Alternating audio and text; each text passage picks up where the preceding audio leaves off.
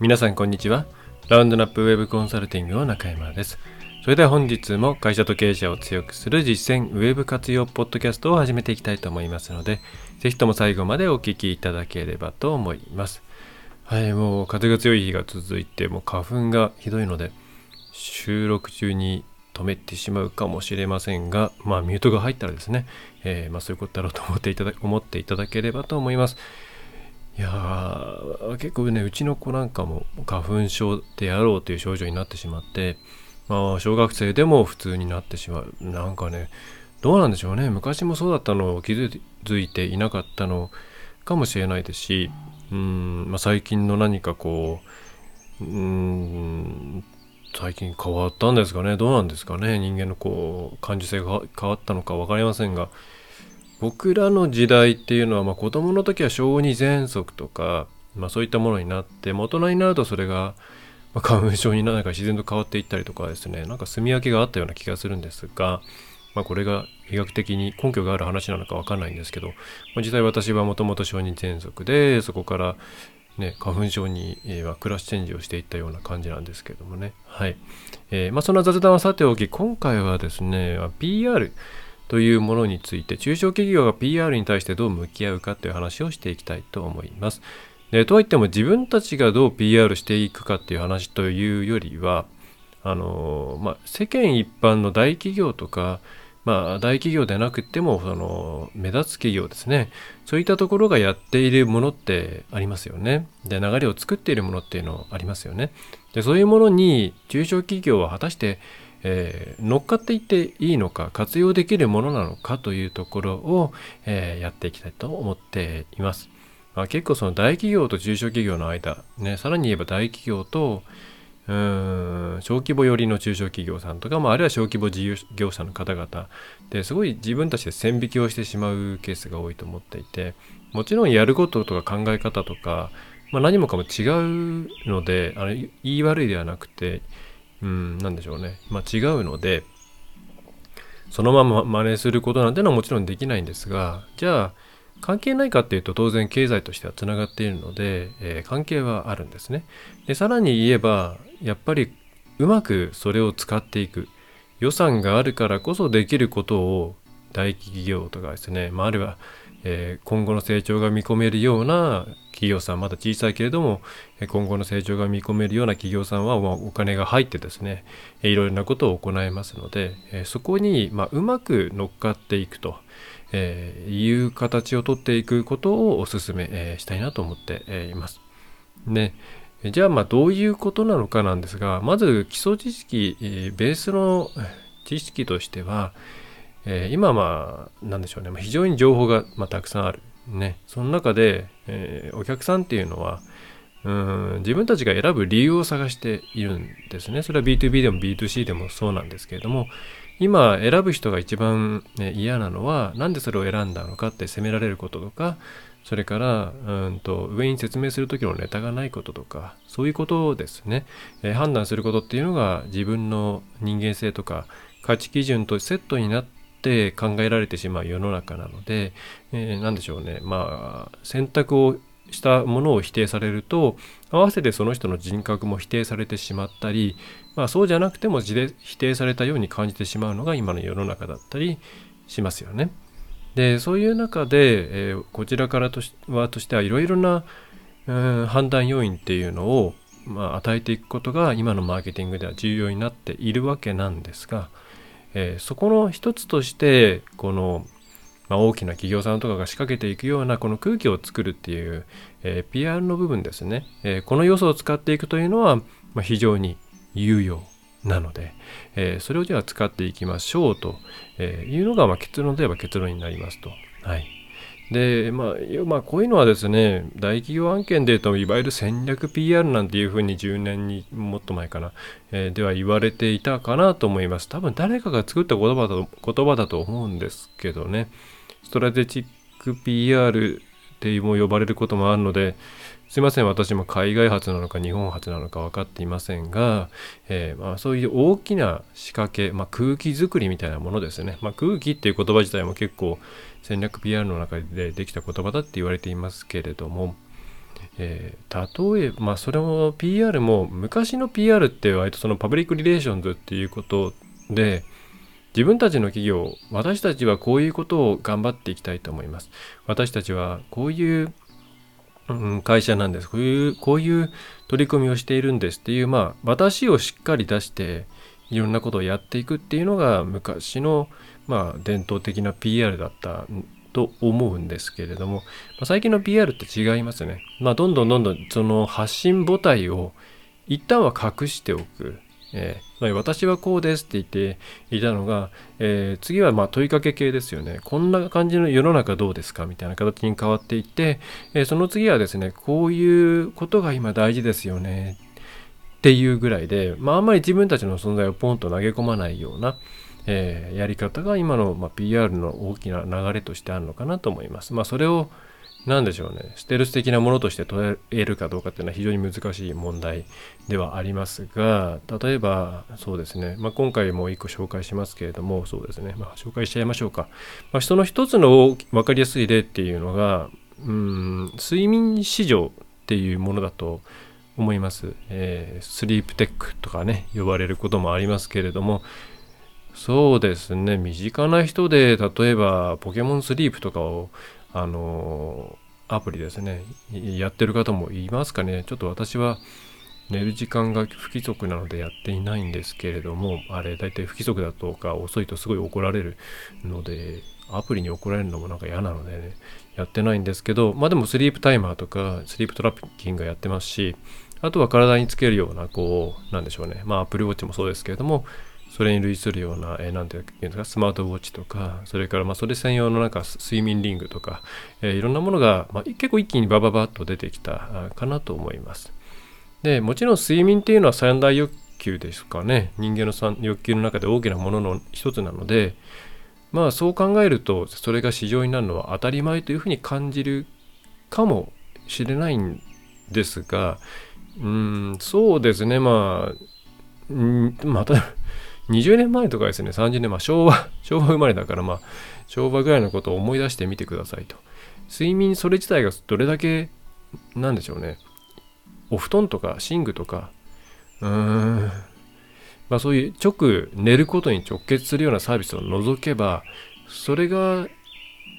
何かな市場を作り出す睡眠それ自体が商品になるっていう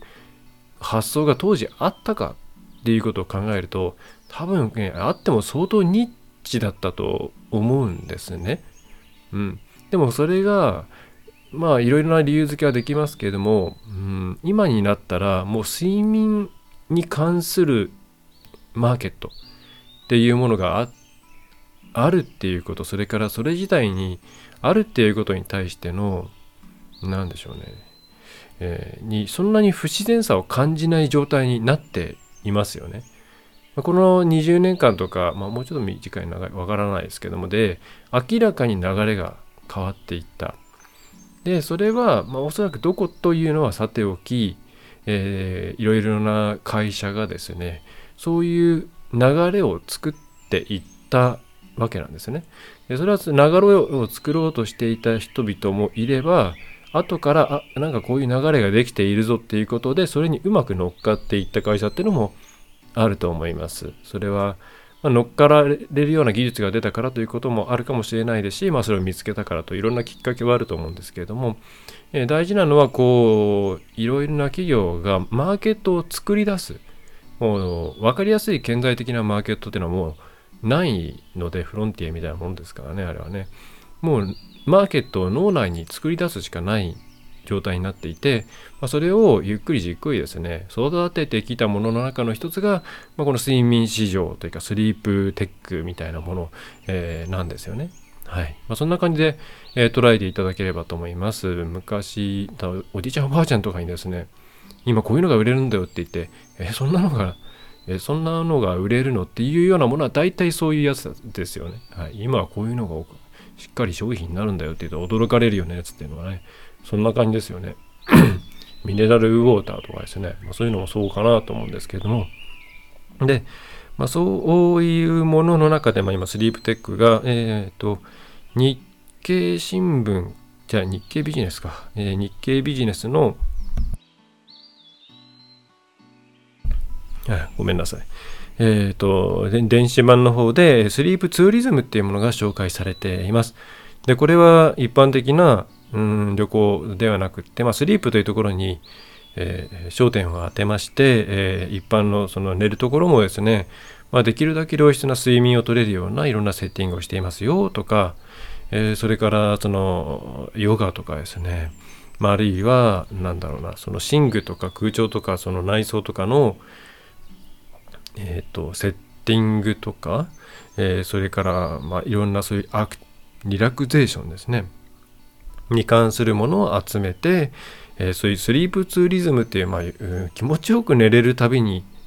ことを目的として旅に出るというようなものが、まあ、大体世界市場90兆円超ということで、ええー、まあ、90兆円ぐらいあるんじゃないのというですね予測ですけれどもね、えー、と市場規模6400億ドルですか、えー、ぐらいあるというふうに海外の調査会社が判断したというので、まあ、実際どんぐらいかは分かんないんですけどね、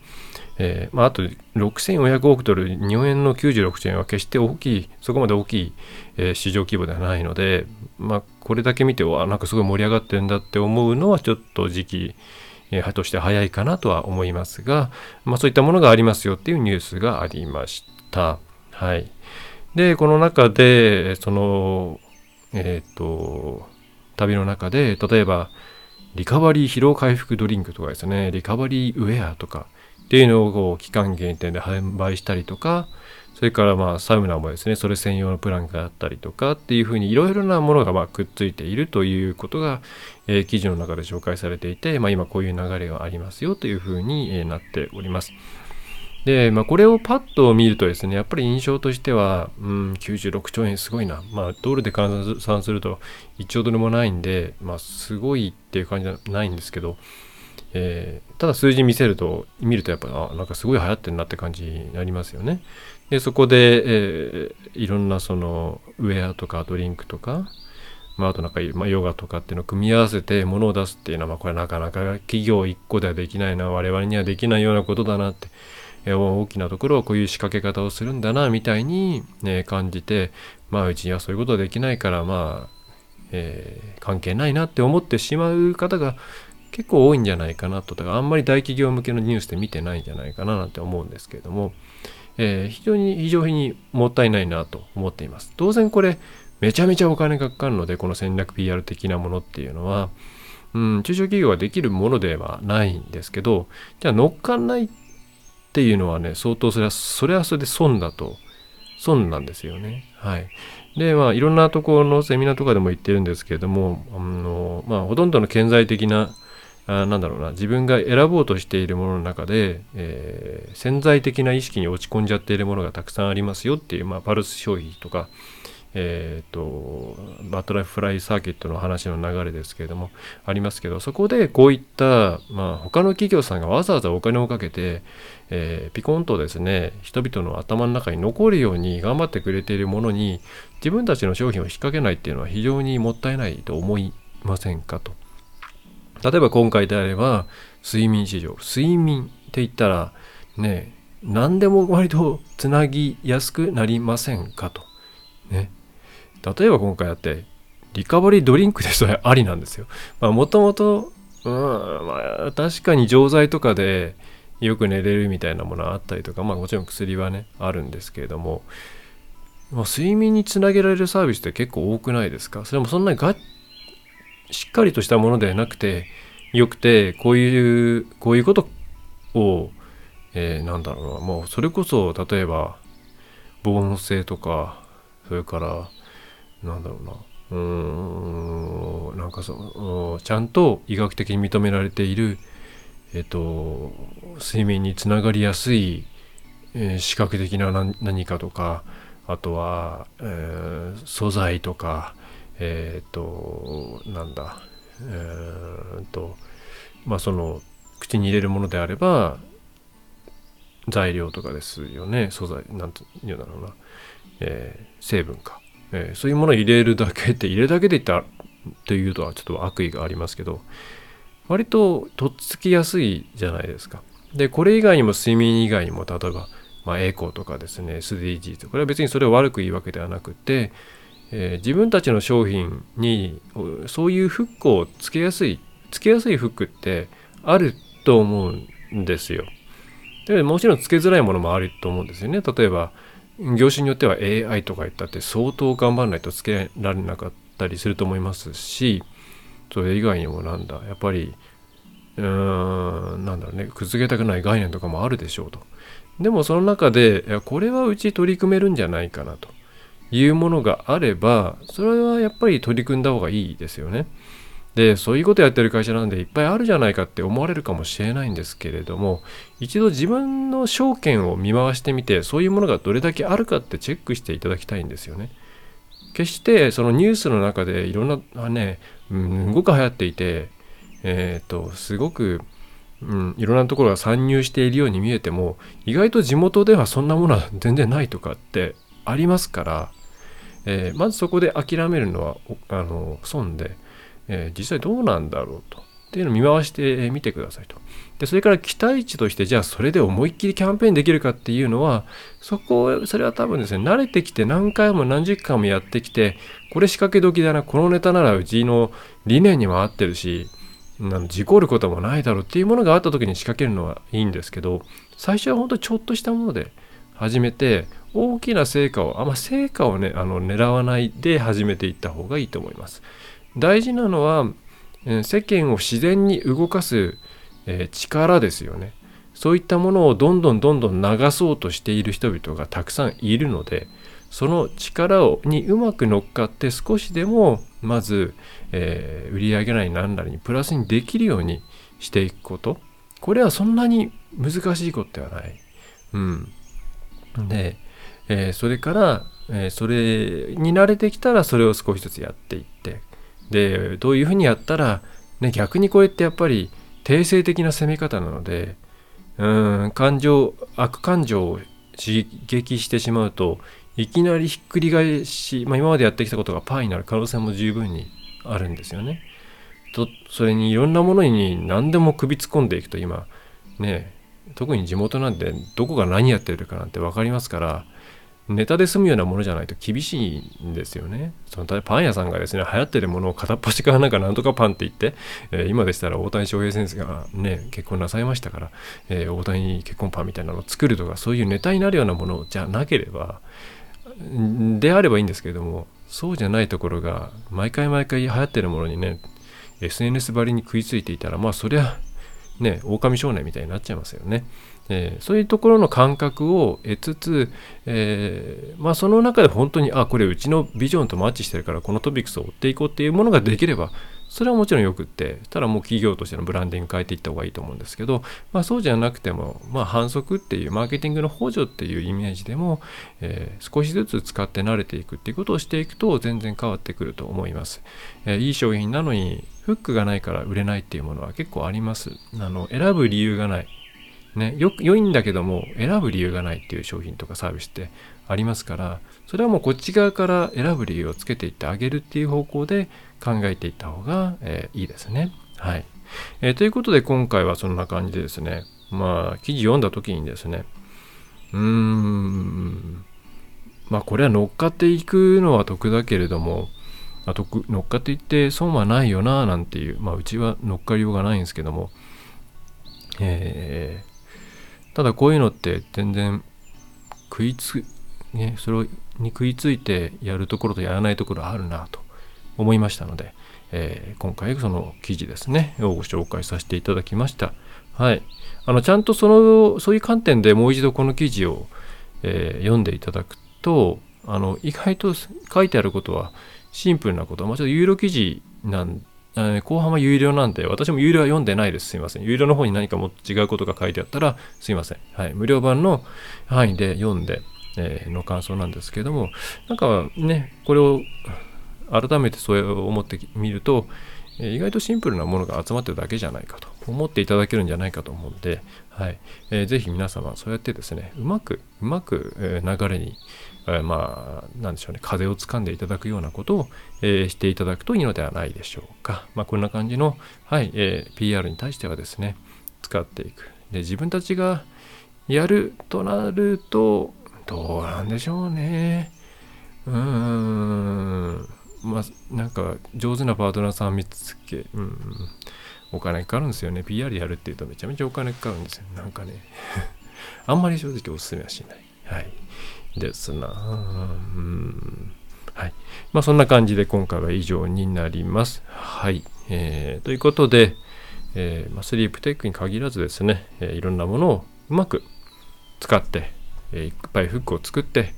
パルス消費、えーバタフライサーキットの時代を乗り越えていっていただければと思います。えーそれでは最後までお聞きいただきまして、またご覧いただきましてありがとうございました。えーラウンドナップウェブコンサルティング代表取締役の中山がお送りいたしました。また次回もよろしくお願いいたします。いかがでしたでしょうか？ご質問はいつでもフォームからお送りくださいお待ちしております